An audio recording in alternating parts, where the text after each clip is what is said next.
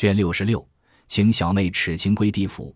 冷二郎一冷入空门。话说心儿说怕吹倒了林姑娘，吹化了薛姑娘，大家都笑了。那鲍二家的打他一下子，笑道：“原有些真，到了你嘴里，越发没了捆儿了。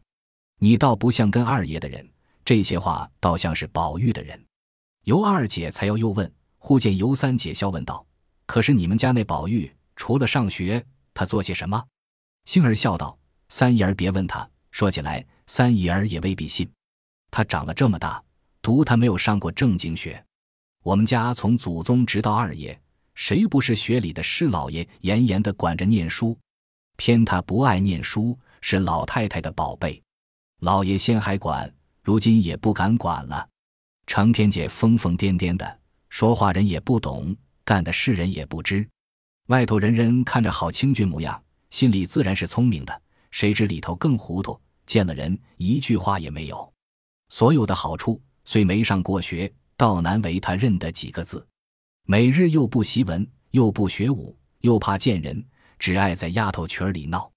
再者也没个刚气儿，有意糟践了我们。喜欢时没上没下，大家乱玩一阵；不喜欢各自走了，他也不理人。我们坐着卧着，见了他也不理他，他也不责备，因此没人怕他，只管随便，都过得去。尤三姐笑道：“主子宽了，你们又这样严了。”又抱怨，可知你们难产。尤二姐道：“我们看得倒好，原来这样，可惜了的一个好胎子。”尤三姐道：“姐姐信他胡说，咱们也不是见过一面两面的，行事言谈吃喝，原有些女儿气的，自然是天天只在里头惯了的。若说糊涂，哪些儿糊涂？姐姐记得穿孝时，咱们同在一处，那日正是和尚们进来绕关，咱们都在那里站着。”他只站在头里挡着人，人说他不知礼又没眼色。过后他没悄悄地告诉咱们说：“姐姐们不知道，我并不是没眼色，像和尚们的那样阿扎，只恐怕气味熏了姐姐们。”接着他吃茶，姐姐又要茶，那个老婆子就拿了他的碗去倒。他赶忙说：“我吃阿扎了的，另洗了再斟来。”这两件上，我冷眼看去，原来他在女孩跟前，不管什么都过得去，只不大和外人的事，所以他们不知道。尤二姐听说，笑道：“依你说，你两个已是情投意合了，竟把你许了他，岂不好？”三姐见有心儿，不便说话，只低了头嗑瓜子儿。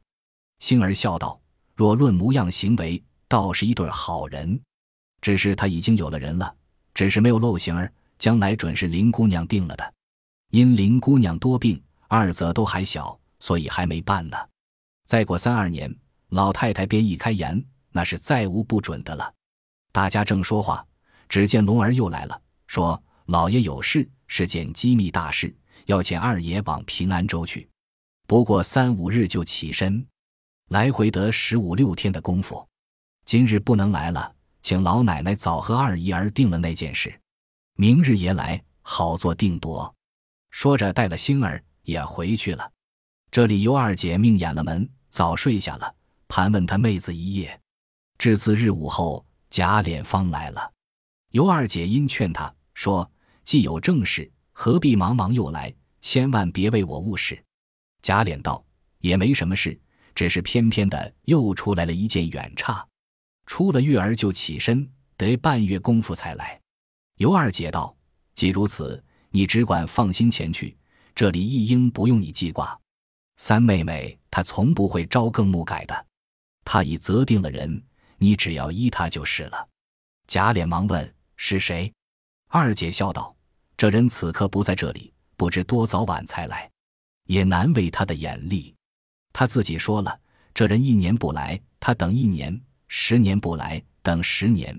若这人死了，再不来了，他情愿剃了头当姑子去，吃长斋念佛，再不嫁人。”贾琏问：“到底是谁这样动他的心？”二姐笑道。说来话长，五年前我们老娘家做生日，妈妈和我们到那里给老娘拜寿。他家请了一起玩戏的人，也都是好人家子弟。里头有个装小生的，叫做柳香莲。如今要是他才嫁，旧年闻得这人惹了祸逃走了，不知回来了不曾。贾琏听得到，怪道呢。我说是个什么人？原来是他，果然眼力不错。你不知道，那刘老二那样一个标致人，最是冷面冷心的。差不多的人，他都无情无义。他最和宝玉合得来。去年因打了薛呆子，他不好意思见我们的，不知哪里去了，一向没来。听见有人说来了，不知是真是假，一问宝玉的小厮们就知道了。倘或不来时，他是平宗浪迹，知道几年才来，岂不白耽搁了？二姐道：“我们这三丫头说得出来，干得出来。他怎样说，只依他变了。”二人正说之间，只见三姐走来说道：“姐夫，你也不知道我们是什么人。今日和你说吧，你只放心，我们不是跟那心口两样的人，说什么是什么。若有了姓柳的来，我便嫁他。”从今日起，我吃斋念佛，服侍母亲。等来了，嫁了他去。若一百年不来，我自己修行去了。说着，将头上一根玉簪拔下来，磕作两段，说一句不真，就和这簪子一样。说着，回房去了。真个竟非礼不动，非礼不言起来。贾琏无了法，只得和二姐商议了一回家务，复回家与凤姐商议起身之事。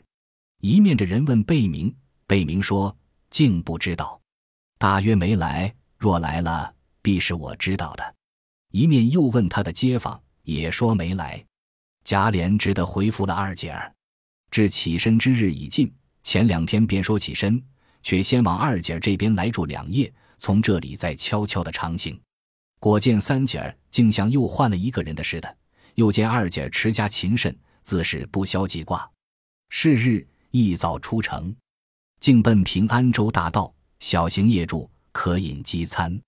方走了三日，那日正走之间，顶头来了一群驼子，内中一伙主仆十来匹马。走得近了，一看时，不是别人，就是薛蟠和柳香莲来了。贾琏身为奇怪，忙伸马迎了上来，大家一起相见，说些别后寒温，便入一酒店歇下，共叙谈叙谈。贾琏阴笑道：“闹过之后。”我们忙着请你两个和解，谁知柳二弟踪迹全无，怎么你们两个今日倒在一处了？薛蟠笑道：“天下竟有这样奇事！我和伙计犯了货物，自春天起身往回里走，一路平安。谁知前日到了平安州地面，遇见一伙强盗，已将东西劫去。不想柳二弟从那边来了，方把贼人赶散，夺回货物，还救了我们的性命。”我谢他又不受，所以我们结拜了生死弟兄。如今一路进京，从此后我们是亲弟兄一般。到前面岔口上分路，他就分路往南二百里，有他一个姑妈，他去望后望后。我先进京去安置了我的事，然后给他寻一所房子，寻一门好亲事，大家过起来。贾琏听得到，原来如此，倒好，只是我们白悬了几日心。又说道。方才说起给柳二弟提亲，我正有一门好亲事，堪配二弟。说着，便将自己娶尤氏，如今又要发嫁小姨子一节，说了出来，只不说由三姐自责之语。又嘱薛蟠，且不可告诉家里，等生了儿子，自然是知道的。薛蟠听了大喜，说：“早该如此，这都是舍表妹之过。”香莲忙笑说：“你又忘情了，还不住口？”薛蟠忙止住不语，便说：“既是这等，这门亲事定要做的。”香莲道：“我本有愿，定要一个绝色的女子。如今既是贵坤重高义，顾不得许多了，任凭定夺，我无不从命。”贾琏笑道：“如今口说无凭，等柳二弟一见，便知我这内地的品貌是古今有一无二的了。”香莲听了大喜，说：“既如此说，等弟探过姑母。”不过月中就进京的，那是再定如何？贾琏笑道：“你我一言为定。只是我信不过二弟，你是平踪浪迹，倘然去了不来，岂不误了人家一辈子的大事？须得留一个定礼。”香莲道：“大丈夫岂有失信之理？小弟素系寒贫，况且客中那里能有定礼？”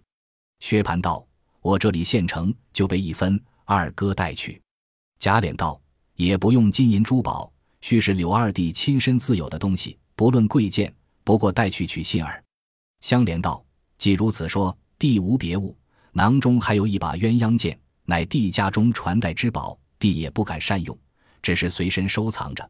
二哥就请拿去为定。弟纵系水流花落之性，亦断不舍此剑。”说毕，大家又饮了几杯，方各自上马，作别启程去了。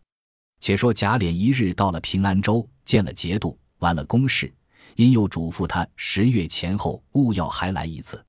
贾琏领命，次日连忙取路回家，先到尤二姐那边。且说二姐操持家务十分紧肃，每日关门闭户，一点外事不闻。那三姐儿果是个斩钉截铁之人，每日侍奉母亲之余，只和姐姐一处做些活计。虽贾珍趁贾琏不在家。也来鬼混了两次，无奈二姐儿止步都懒，推顾不见。那三姐儿的脾气，贾珍早已领过教的，那里还敢招惹他去？所以踪迹一发疏阔了。却说这日贾琏进门，看见二姐儿、三姐儿这般景况，喜之不尽，深念二姐儿之德。大家续些寒温，贾琏便将陆玉、柳香莲一事说了一回，又将鸳鸯剑取出，递与三姐儿。三姐儿看时。上面龙吞魁虎，珠宝晶莹。及至拿出来看时，里面却是两把合体的，一把上面赞一鸳字，一把上面赞一鸯字，冷飕飕，明亮亮，如两痕秋水一般。三姐儿喜出望外，连忙收了，挂在自己绣房床上，每日望着见，自喜终身有靠。贾琏住了两天，回去复了复命，回家合宅相见。那时凤姐已大愈，出来理事行走了。贾琏又将此事告诉了贾珍，贾珍因近日又搭上了新相知，二则正恼他姐妹们无情，把这事丢过了，全不在心上，任凭贾琏裁夺，只怕贾琏独立不能，少不得又给他几十两银子。贾琏拿来交与二姐预备装殓。谁知八月内相连方进了京，先来拜见薛姨妈，又遇见薛蟠，方知薛蟠不惯风霜。不服水土，一进京时便病倒在家，请医调治。听见香莲来了，请入卧室相见。薛姨妈也不念旧事，只感救命之恩，母子们十分称谢。又说起亲事一节，凡一应东西皆置办妥当，只等择日。柳香莲也感激不尽。次日又来见宝玉，二人相会如鱼得水。香莲因问贾琏偷取二房之事，宝玉笑道：“我听见贝明说，我却未见，我也不敢多管。我又听见贝明说，琏二哥哥着实问你，不知有何话说。”香莲就将路上所有之事一概告诉宝玉。宝玉笑道：“大喜大喜，难得这个标致人，果然是个古今绝色，堪配你之为人。”香莲道：“既是这样。”他那少了人物，如何只想到我？况且我又素日不甚和他相厚，也关切不至于此。路上忙忙的，就那样再三要求定下，难道女家反感着男家不成？我自己疑惑起来，后悔不该留下这件做定。所以后来想起你来，可以细细问了底里才好。宝玉道：“你原是个精细人，如何既许了定礼，又疑惑起来？”你原说只要一个角色的，如今既得了个角色的，便罢了，何必在意？香莲道：“你既不知他来历，如何又知是角色？”宝玉道：“他是甄大嫂子的继母带来的两位妹子，我在那里和他们混了一个月，怎么不知？真真一对尤物，他又姓尤。”香莲听了，跌足道：“这是不好，短乎做不得。你们东府里。”除了那两个石头狮子干净罢了。宝玉听说，红了脸。香莲自惭失言，连忙作揖说：“我该死胡说！你好歹告诉我，他品行如何？”宝玉笑道：“你既深知，又来问我做什么？连我也未必干净了。”香莲笑道：“原是我自己一时忘情，好歹别多心。”宝玉笑道：“何必再提？这倒似有心了。”香莲作揖告辞出来，心中想着要找薛蟠，一则他病着，二则他又浮躁，不如去要回定礼。主意已定，便一径来找贾琏。贾琏正在新房中，闻香莲来了，喜之不尽，忙迎出来，让到内堂与有老娘相见。香莲只作揖，称老伯母，自称晚生。贾琏听了诧异。吃茶之间，香莲便说：“客中偶然忙促，谁知家姑母于四月定了地父，使弟无言可回。要从了二哥，背了姑母，似不合理。若系金帛之定，弟不敢索取。但此见系祖父所遗，请仍赐回为幸。”贾琏听了，心中自是不自在，便道：“二弟。”这话你说错了，定者定也，原怕反悔，所以为定。岂有婚姻之事出入随意的？这个断乎使不得。香莲笑说：“如此说，帝愿领则领罚，然此事断不敢从命。”贾琏还要饶舌，香莲便起身说：“请兄外坐一叙，此处不便。”那尤三姐在房明明听见，好容易等了他来。今忽见反悔，便知他在贾府中听了什么话来，把自己也当作淫奔无耻之流，不屑为妻。金若容他出去和贾琏说退亲，料那贾琏不但无法可处，就是争辩起来，自己也无趣味。一听贾琏要同他出去，连忙摘下剑来，将一股雌风引在肘后，出来便说：“你们也不必出去在意，还你的定礼。”一面泪如雨下。左手将剑并鞘送与香莲，右手回肘，只往向上一横，可怜揉碎桃花红满地，玉山倾倒在南府。当下唬的众人急救不迭，有老娘一面嚎哭，一面大骂香莲。贾琏揪住香莲，命人捆了送官。二姐忙止泪，反劝贾琏：人家并没威逼他，是他自寻短见，你便送他到官，又有何意？反觉生事出丑，不如放他去罢。贾琏此时也没了主意，便放了手，命香莲快去。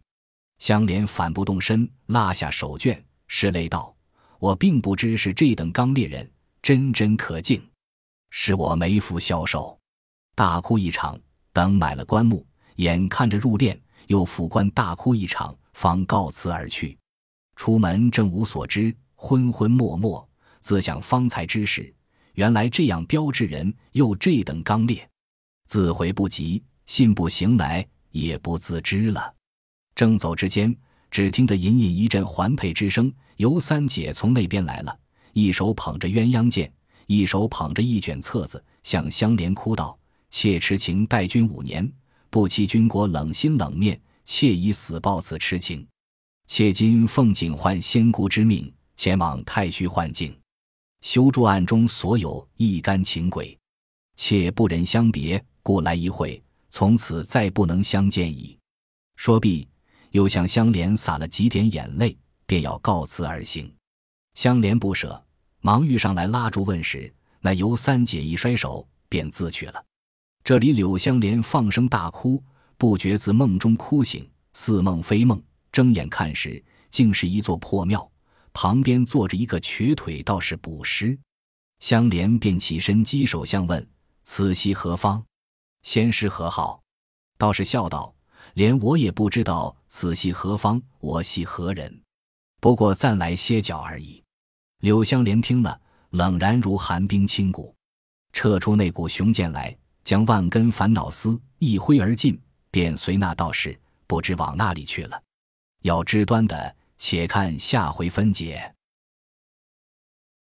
本集播放完毕，感谢您的收听，喜欢请订阅加关注，主页有更多精彩内容。